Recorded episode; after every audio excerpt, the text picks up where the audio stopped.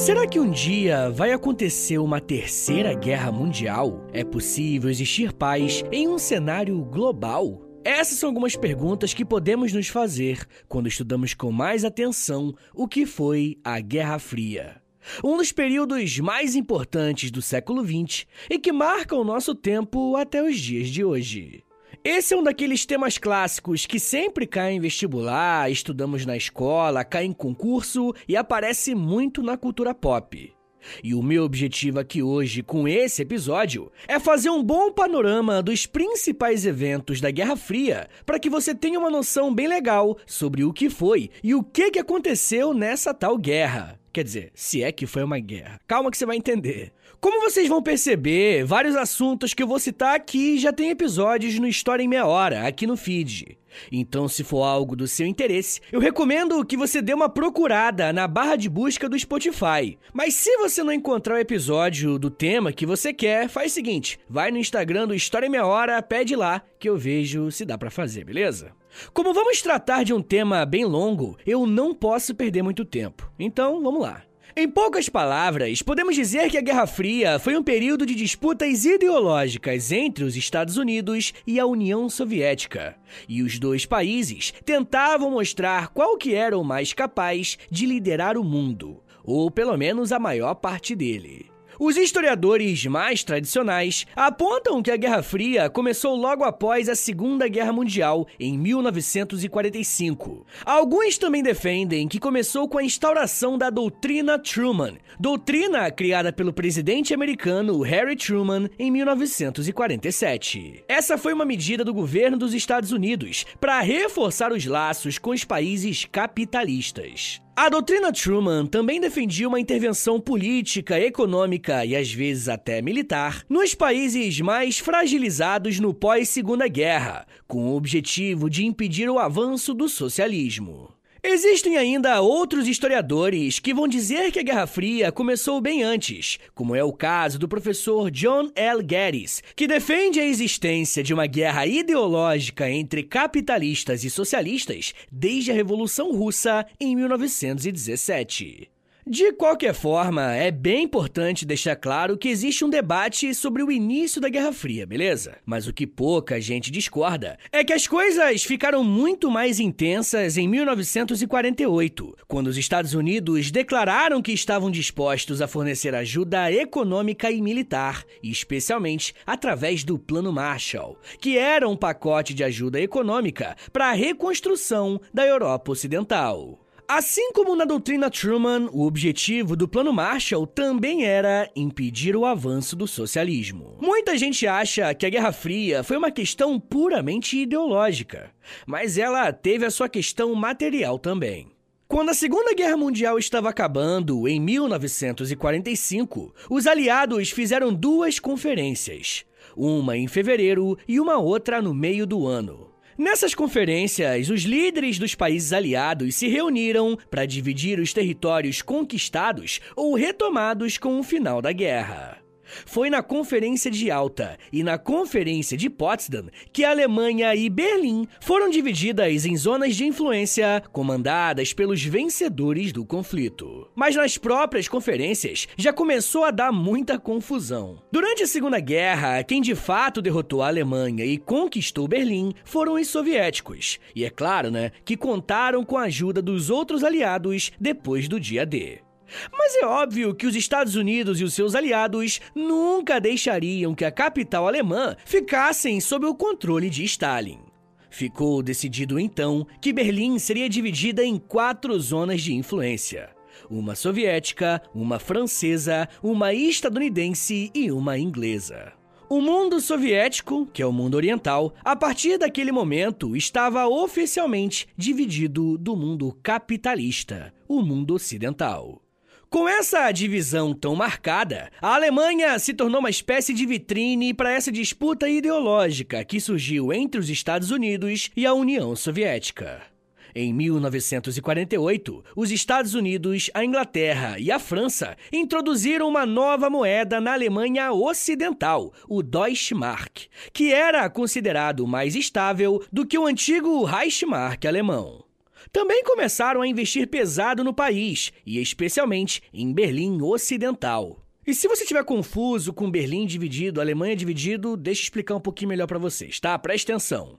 A Alemanha foi dividida entre a Alemanha Ocidental, capitalista, e a Alemanha Oriental, a socialista. Até aí tá bem fácil de entender. O problema que deixa muita gente confusa com esse tema é que Berlim, a capital da Alemanha, ficava na região da Alemanha Oriental. Aliás, como fica até hoje. E é aí que vem o pulo do gato. Berlim, dentro da Alemanha Oriental, também era dividida entre Berlim Oriental e Berlim Ocidental. Então tinha metade de Berlim capitalista dentro da Alemanha Oriental. Eu recomendo bastante que você veja umas imagens sobre a divisão de Berlim e da Alemanha, porque fica bem mais claro de entender quando você tem um apoio visual, beleza? Mas enfim, gente, além do Plano Marshall, a capital alemã recebeu dinheiro e investimentos necessários para se tornar uma verdadeira vitrine do capitalismo. E isso levou a uma recuperação econômica alemã rápida e significativa o que levou a União Soviética a temer revoltas e migrações em massa para a parte capitalista. Muita gente da Alemanha Oriental, de Berlim Oriental, estava migrando para a Alemanha Ocidental e principalmente para Berlim Ocidental. Como resposta, nesse mesmo ano, a União Soviética decidiu bloquear o acesso terrestre a Berlim Ocidental. Os Estados Unidos e os seus aliados responderam lançando uma operação de abastecimento aéreo, que forneceu mantimentos e suprimentos para a cidade vizinha por mais de um ano. O bloqueio de Berlim, em 1948, se tornou um dos primeiros grandes eventos da Guerra Fria, demonstrando o nível que seria essa briga ideológica e de propaganda que só cresceria. Mas existe um outro tópico muito importante envolvendo a Guerra Fria, e nesse caso, é o que permitiu esse conflito de ser frio. Na década de 40, os Estados Unidos conseguiram desenvolver o seu armamento nuclear, e ele foi colocado em prática em 1945 contra as cidades japonesas de Hiroshima e Nagasaki. Muitos historiadores apontam que não existia uma grande necessidade do lançamento dessas bombas, porque na Conferência de Yalta ficou acordado que a União Soviética já iria invadir o Japão. No episódio aqui no Fiji chamado Invasão Soviética à Manchúria, eu falo um pouco melhor sobre esse tema. Mas, de qualquer forma, quando as bombas nucleares foram lançadas em agosto de 1945, os Estados Unidos estavam passando um recado, principalmente um recado à União Soviética. Mas em 1949, a União Soviética consegue finalmente testar a sua primeira bomba atômica, tornando-se a segunda superpotência nuclear do mundo. Esse acontecimento aumentou a tensão entre os dois países, porque um eventual conflito entre essas duas nações poderia representar o fim da própria humanidade.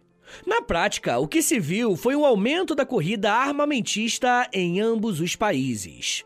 Como uma das respostas, os países europeus convidaram os Estados Unidos para ingressarem na organização do Tratado do Atlântico Norte, a OTAN, em 1949.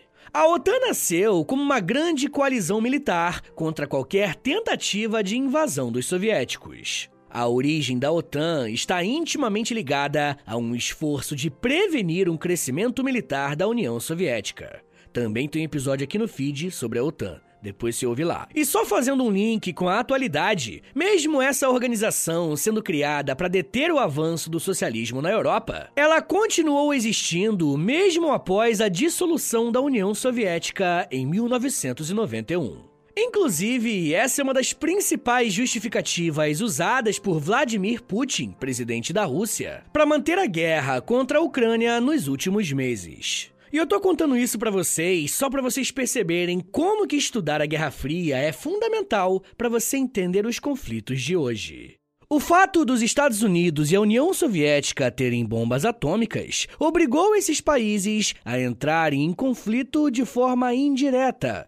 Eram as chamadas guerras proxy. E esse termo, guerras proxy, é usado para se referir a conflitos onde grandes potências militares utilizam países menores para entrar em guerra indiretamente. Na Ásia, a Guerra da Coreia foi um dos primeiros conflitos indiretos da Guerra Fria. Em 1945, a Coreia, que anteriormente era uma colônia japonesa, foi dividida em duas zonas de ocupação. A Zona Norte foi ocupada por forças soviéticas, enquanto a Zona Sul foi ocupada pelas forças estadunidenses. No começo de 1950, Kim Il-sung buscou apoio da União Soviética e da China para uma guerra contra o Sul. A União Soviética ajudou a militarizar a Coreia do Norte e Mao Tse-tung transferiu soldados e armas para lá. Em junho de 1950, sob o pretexto de retaliar pequenas invasões no sul da fronteira, o exército norte-coreano cruzou uma região chamada Paralelo 38 e invadiu a parte sul da Coreia. Os norte-coreanos alegaram que o Sul havia cruzado a fronteira primeiro e pretendiam prender o presidente do Sul. A luta começou na península de Yongjin, no oeste, e rapidamente se espalhou por toda a fronteira. A força invasora norte-coreana somava mais de 200 mil homens, enquanto as forças de defesa do Sul tinham ao menos 100 mil soldados. Em resposta ao sucesso inicial das tropas do norte, o presidente sul-coreano ordenou a evacuação da capital Seul. Mas antes de fugir, ordenou os massacres das Ligas Bodó, onde pelo menos 100 mil suspeitos de simpatia com o comunismo foram executados sem julgamento. Os norte-coreanos tomaram Seul, matando mais de mil pessoas em um hospital universitário no meio da capital, onde membros feridos do governo sul estavam. Quando isso aconteceu, a comunidade internacional saiu em defesa da Coreia do Sul e condenou o ataque do Norte. A entrada nos Estados Unidos nesse conflito marcou um impasse na fronteira. No dia 27 de julho de 1953, foi assinado uma trégua entre Norte e Sul, mas as tensões existem até hoje. Em 1955, a União Soviética resolveu responder à criação da OTAN e organizou o Pacto de Varsóvia, composto por países pertencentes à União Soviética e outros parceiros. O objetivo principal do Pacto de Varsóvia era fornecer uma defesa coletiva aos países membros contra uma possível agressão da OTAN. O pacto também se comprometeu a promover a cooperação econômica e política entre os países membros. É importante falar que as tropas soviéticas que estavam em alguns países do Pacto de Varsóvia desempenharam um papel importante na repressão a algumas revoltas populares, como aconteceu na Hungria em 1956 e na Tchecoslováquia em 1968. Essa espécie de parede também ajudou a consolidar no imaginário ocidental a chamada cortina de ferro, um termo que tinha ficado famoso na boca do primeiro-ministro britânico Churchill em 1946. Na década de 50, aconteceu uma série de eventos que impactou muito o lado socialista na Guerra Fria. Em 1953, o principal líder da União Soviética, Joseph Stalin, morre. E imediatamente após isso, começaram uma série de ações para desestalinizar o país. Inclusive, tem um episódio aqui no feed sobre desestalinização.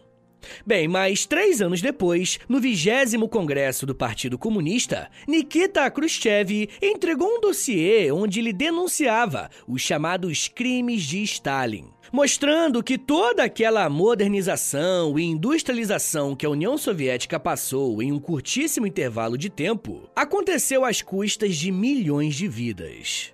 E isso não só levou uma grande decepção da esquerda ao redor do mundo, como também fez com que os novos líderes socialistas tivessem que crescer lidando com essa questão soviética. O crescimento soviético até continuou, mas não na mesma proporção que antes. Não podemos esquecer que estamos falando de um grupo político que deixou de ser rural para se tornar uma superpotência industrial. Mesmo assim, quando comparamos o crescimento de países capitalistas na Europa e o crescimento dos Estados Unidos, a diferença na produção de tecnologias e bens de consumo em geral era gigantesca. E um dos lugares em que isso podia ser visto mais facilmente foi Berlim. Como eu já disse, o centro do debate propagandístico foi nessa cidade alemã. Os habitantes daquele lugar podiam viver ao mesmo tempo em dois mundos completamente diferentes. E por isso existia um grande trânsito de pessoas de um lado para outro de Berlim. Alguns viviam e se aproveitavam dos serviços gratuitos do lado soviético, mas trabalhavam na parte capitalista. E mesmo os que não faziam isso, muitos alemães frequentemente cruzavam Berlim para poder usufruir do comércio da parte ocidental. Nesse sentido, ficava claro que quem estava perdendo o braço de ferro era o lado socialista. Assim, a Alemanha Oriental, em 1961, construiu o Muro de Berlim do dia para a noite. Era um belo dia, você ia dormir em um dos lados e, quando acorda, se depara com um muro gigantesco que cobria toda a fronteira de Berlim. Tem episódio aqui no feed sobre o Muro de Berlim também, depois se ouve lá. O motivo para a construção tão rápida e sem aviso nenhum era muito óbvio, né? Se fosse avisado que iriam fazer isso, muitas pessoas iriam fugir para o lado capitalista. E com o impedimento do fluxo de pessoas entre a Alemanha Oriental e Ocidental, muitas pessoas que tinham famílias e amigos vivendo do outro lado foram impossibilitados de rever essas pessoas. E em muitos casos, essa separação durou até 1989, 28 anos mais tarde. Eu já quero falar mais sobre como que a Guerra Fria se desenrolou e como que ela chegou ao seu fim. Mas me dá um minutinho aí, tá, gente? Que daqui a pouco a gente volta e eu falo um pouco mais sobre guerras, conflitos, derrotas, muros e lua. Segura aí, que é um minutinho só.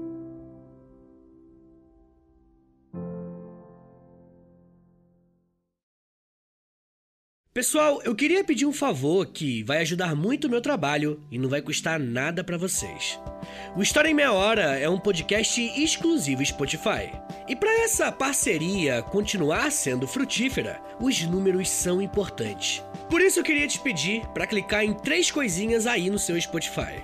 Primeiro, nas estrelinhas. Dá cinco estrelinhas aí pra gente na avaliação, por favor, porque a avaliação é o que mais ajuda o podcast a chegar em outras pessoas. Segundo, já aproveita e clica em seguir. E se você quiser receber no seu celular um aviso de quando tem episódio novo, clica também no sininho. Mas claro, só se você quiser. Obrigado de coração pela ajuda e continue com o episódio.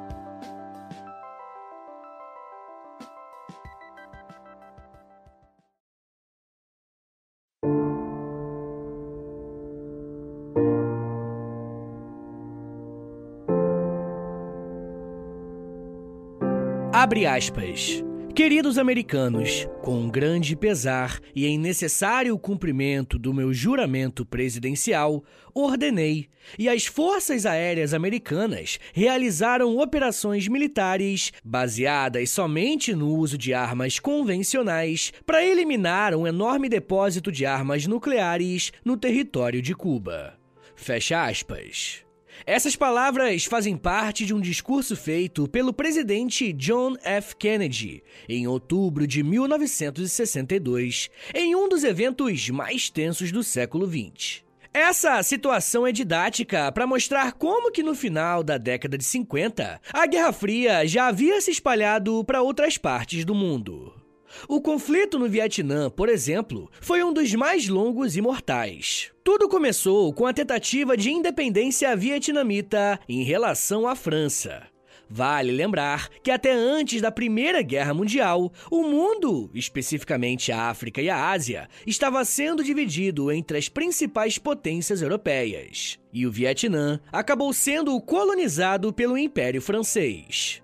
Com toda a destruição e enfraquecimento da moral desses países ocidentais pós Segunda Guerra Mundial, muitos povos colonizados viram uma brecha para se tornarem livres, como foi o caso do Vietnã.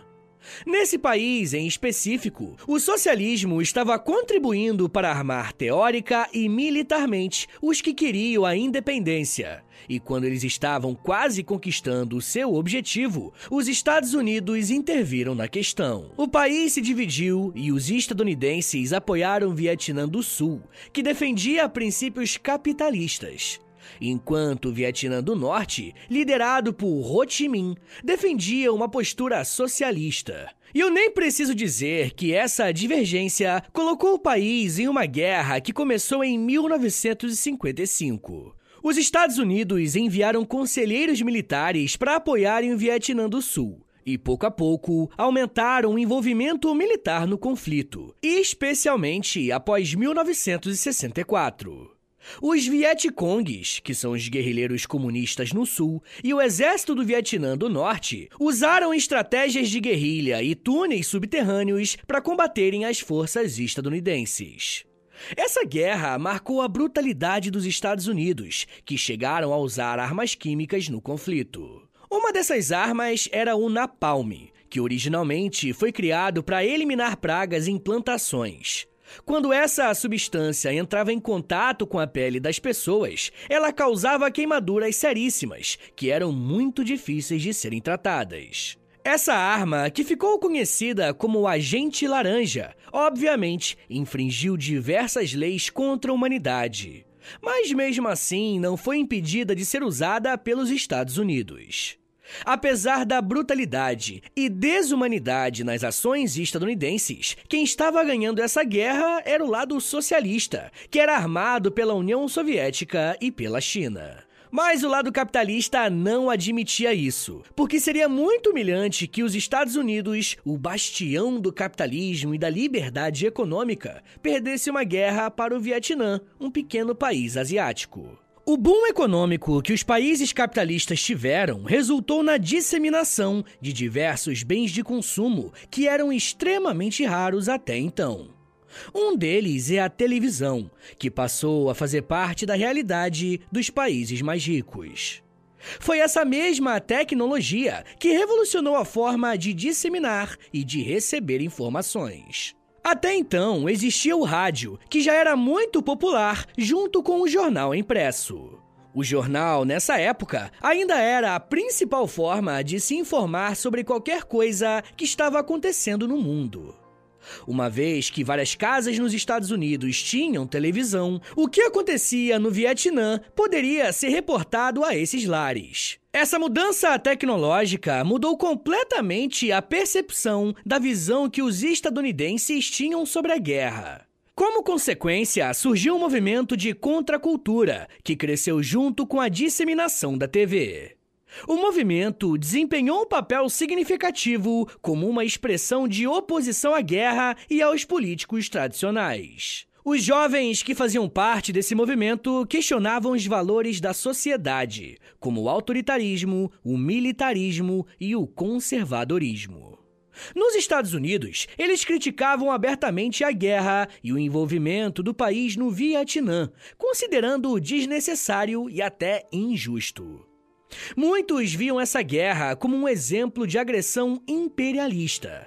E é desse movimento que derivam os hippies, o festival de Woodstock e a popularização da calça jeans, que era usada até então pelos mais pobres, e foi adotada pelos jovens mais ricos como forma de protesto ao modo de se comportar dos seus pais ricos. Além disso, a música popular, especialmente o rock, foi uma importante ferramenta de protesto. Letras de músicas e performance de artistas como Bob Dylan, Joan Baez, Creedence Clearwater Revival e John Lennon transmitiam mensagens anti-guerra. Tudo isso foi muito importante para que em 1973 os Estados Unidos se retirassem do Vietnã, mesmo sem terem assumido a derrota. Mas isso fez com que o Norte, ainda munido do poderio militar soviético e chinês, ganhasse a guerra, unificando o país. Vindo para a América, em 1959 ocorreu a derrubada do ditador cubano Fulgêncio Batista, após as forças revolucionárias, lideradas por Fidel Castro, conseguissem tomar o poder da ilha de Cuba. Até então, o país era basicamente uma zona de exploração dos Estados Unidos, onde aqueles que tinham dinheiro iam para consumir cassinos, que não eram legalizados nos Estados Unidos. Eles também iam para o turismo sexual e o tráfico de drogas que eles financiavam.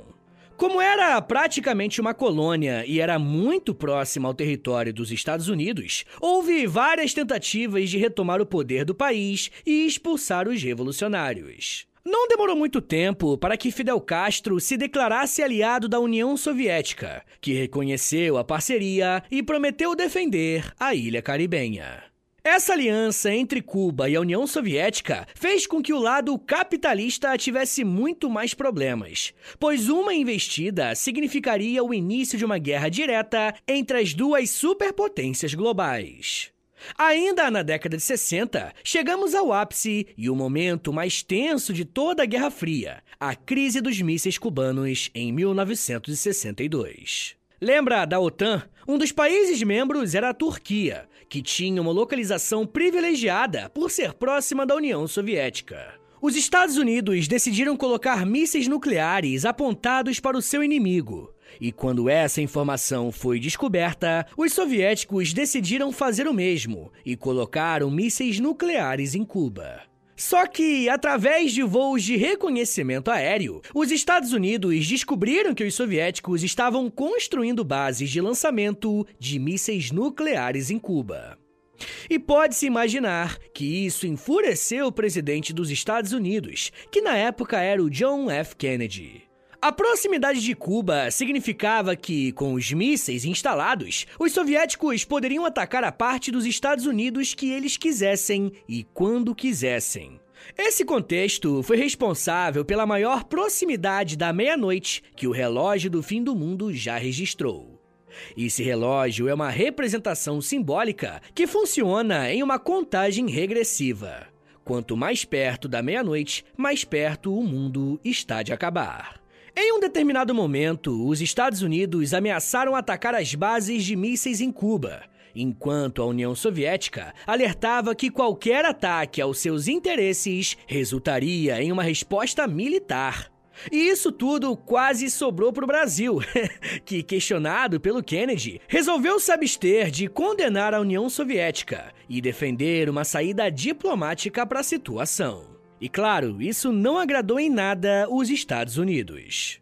Kennedy convocou uma reunião de emergência com os seus conselheiros de segurança nacional para discutirem a situação. E após avaliar as opções disponíveis, Kennedy decidiu impor um bloqueio naval a Cuba para impedir que mais mísseis fossem transportados para a ilha. Finalmente, após duas semanas de intensas negociações, Kennedy e Khrushchev chegaram a um acordo. Os Estados Unidos concordaram em não invadir Cuba e remover os seus mísseis nucleares da Turquia. E em troca, a União Soviética concordou em retirar os mísseis de Cuba. E por isso que você tá aqui hoje. O mundo não acabou. Tem um episódio aqui no feed sobre a crise dos mísseis e outro sobre o John F. Kennedy. Eu acho que é um ótimo complemento ao que você ouviu até agora. Mas ainda pensando na América, a Guerra Fria se mostrou um espaço de disputas entre os Estados Unidos e a União Soviética, mas através do apoio de guerrilhas ou ditaduras. Praticamente todo o país da América Latina passou por uma ditadura militar entre as décadas de 60, 70 e 80. Em todas essas ditaduras, existiu o apoio e o financiamento dos Estados Unidos para impedir que a América tivesse o mesmo caminho de Cuba. E como eu já conversei algumas vezes aqui no podcast, o que aconteceu no Brasil entre 64 e 85, período da ditadura militar, tem tudo a ver com a Guerra Fria. Tem um episódio aqui no feed chamado Operação Condor, onde eu explico melhor do que, que eu tô falando. Também tem outro chamado Estados Unidos no Golpe de 64. Eu recomendo que você ouça os dois. Um outro importante fator de disputa entre as duas superpotências era a tecnologia espacial. Esse embate, que ficou conhecido como corrida espacial, começou no final da década de 50 e, por um período, foi extremamente acirrado. Quem deu início a tudo isso foi a União Soviética, ao lançar o satélite Sputnik 1, que foi o primeiro objeto artificial a orbitar a Terra, no dia 4 de outubro de 1957. E isso não incomodava os Estados Unidos só pela questão da ocupação do espaço, pois com o lançamento bem-sucedido do satélite, a União Soviética demonstrava a capacidade de lançar ogivas nucleares intercontinentais em direção aos Estados Unidos. Com isso, os Estados Unidos começaram a investir pesado nessa área, a fim de tentar alcançar os soviéticos, o que não era uma tarefa muito fácil. Já em 1961, o cosmonauta soviético Yuri Gagarin se tornou o primeiro ser humano a orbitar a Terra a bordo da espaçonave Vostok 1. Foi apenas em 1969 que os Estados Unidos conseguiram dar uma resposta à altura, com a realização da missão Apollo 11, em que Neil Armstrong e Buzz Aldrin se tornaram os primeiros seres humanos a caminharem na Lua. Já na década de 70, as tensões entre os dois principais países envolvidos nessa guerra começam a diminuir. Em 1972, os Estados Unidos e a União Soviética assinaram o Tratado de Limitação de Armas Estratégicas, o SALT. Um acordo que limitava o número de armas nucleares que cada país poderia possuir. Além disso, o presidente dos Estados Unidos, Richard Nixon, viajou para a China em 1972, abrindo um caminho para a normalização da relação entre os dois países. Mas vocês acham que as desgraças estavam perto de acabar? Pois é, não estavam. Em 1979, a União Soviética invadiu o Afeganistão, aumentando as tensões entre as duas superpotências novamente. Tudo começou quando um regime pró-soviético liderado por Nur Mohammad Taraki chegou ao poder em um golpe comunista em 78. Com isso, surgiu uma crescente oposição armada, composta principalmente por grupos Mujahideen, que são guerreiros islâmicos que se opunham às reformas socialistas. O governo afegão solicitou apoio militar direto à União Soviética, o que foi atendido em dezembro de 1979, quando as tropas soviéticas desembarcaram no país. Apesar de retomar o controle, o Exército Vermelho encontrou uma forte resistência por parte dos Mujahidins, que receberam apoio e armas de vários países, como a Arábia Saudita, o Paquistão e, claro, os Estados Unidos. O conflito se transformou em uma guerra de guerrilha, com os Mujahidins realizando ataques e emboscadas contra as forças soviéticas e o governo afegão.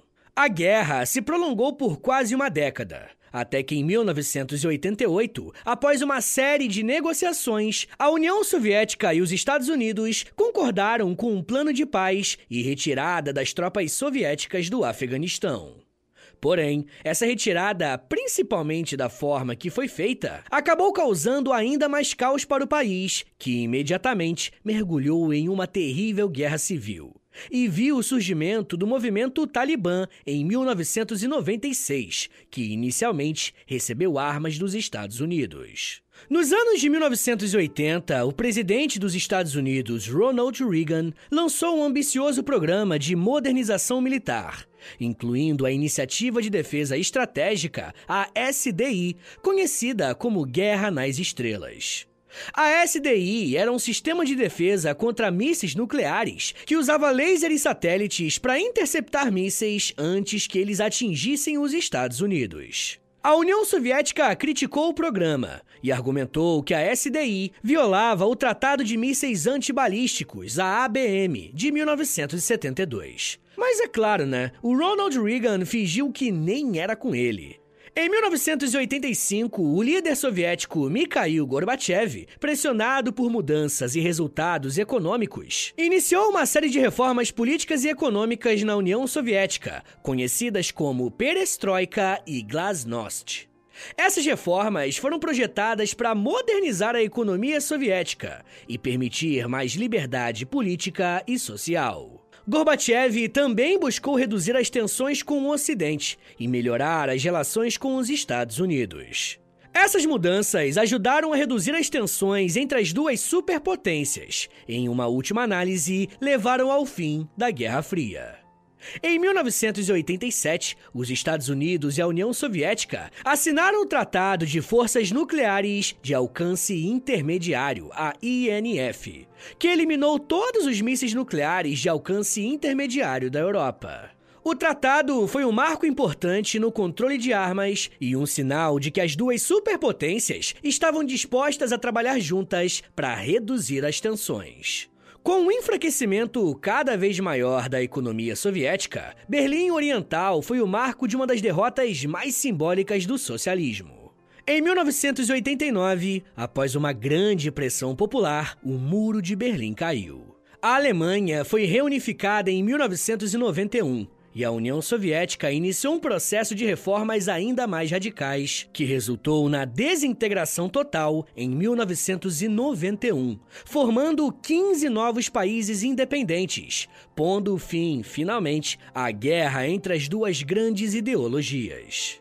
O historiador Eric Hobsbawm afirma que o fim da União Soviética marca o declínio do chamado socialismo real, a experiência socialista da União Soviética. O fim da Guerra Fria é entendido por alguns como uma vitória do capitalismo, enquanto outros defendem que o conflito ideológico não acabou, porque países socialistas como a China hoje tomaram o lugar da União Soviética, antagonizando com os Estados Unidos e aparentemente estão indo bem melhor do que o seu antecessor socialista. Mas isso já é um papo para uma outra meia hora.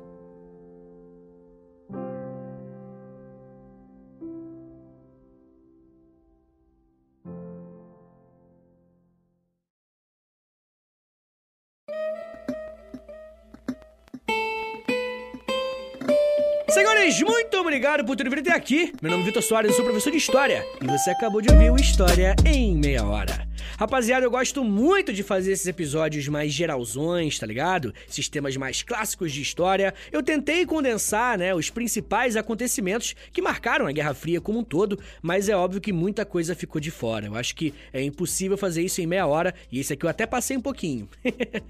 mas de qualquer forma, faz o seguinte: se você gostou desse episódio, se você quer mais episódios como esse, compartilha esse episódio aqui com a rapaziada, posta no grupo do WhatsApp do futebol, no grupo do condomínio, ninguém vai entender nada. Do nada Guerra Fria. O pessoal tava falando Botafogo em primeiro lugar no Brasileirão, dane-se, Guerra Fria.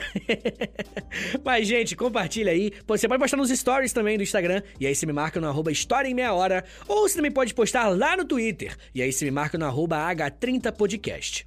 Rapaziada, mas se você gosta do História Meia Hora, se você quer ver esse podcast por muito tempo de pé ainda, faz o seguinte, dá uma olhada lá no nosso Apoia-se, beleza? É apoia.se barra História em Meia Hora. Lá tem mais de 100 episódios exclusivos, lá tem Clube do Livro, lá tem conteúdo diário no Instagram, tem muita coisa. Entra lá, mas é claro, só se você quiser e puder me ajudar, tá bom? Lembrando que o História em Meia Hora tem um Pix, tá? O meu Pix e o meu contato é historiaemmeiahora.gmail.com e qualquer valor é mais do que bem-vindo, tá bom? Lembrando também que o História em Meia Hora tem a parceria com a loja, tá bom? As nossas camisetas, blusão, moletom, tem Raglan, tem vários produtos bem legais lá na loja.com.br. É L-O-L-J-A, loja.com.br. Você digita História em Meia Hora que você vai conhecer a nossa lojinha com vários e vários produtos originais originais, tá bom? Só tem lá. E é tudo muito bonito, umas estampas de história engraçadinha, tá ligado? E também ajuda o meu trabalho quando você compra um produto nosso lá, tá bom? Rapaziada, uma outra coisa que eu vou te pedir, e isso aqui não custa nada, custa um minutinho na tua vida. É o seguinte: vai no nosso perfil aí do História Meia Hora no Spotify, clica em cinco estrelinhas na avaliação, depois você clica em seguir e por último clica no sininho, porque o sininho vai enviar uma notificação pro seu celular. O Spotify faz isso, avisando que tem episódio novo do História Meia Hora, tá bom? Rapaziada, também quero te convidar a conhecer os outros podcasts educativos em meia hora, beleza? Toda segunda-feira tem Geografia em meia hora, toda terça-feira tem o Português em meia hora, quarta-feira é dia de História em meia hora, como você já sabe, quinta-feira é dia de Inglês em meia hora, sexta é dia de Biologia em meia hora e sábado Astronomia em meia hora e mais um História em meia hora de bônus tá bom? Então é isso, gente. Me siga nas redes sociais. É arroba no Twitter, no Instagram e no TikTok. Tô sempre no TikTok fazendo os conteúdos educativos lá também, tá bom? É isso, gente. Muito obrigado. Um beijo. Até semana que vem. E valeu!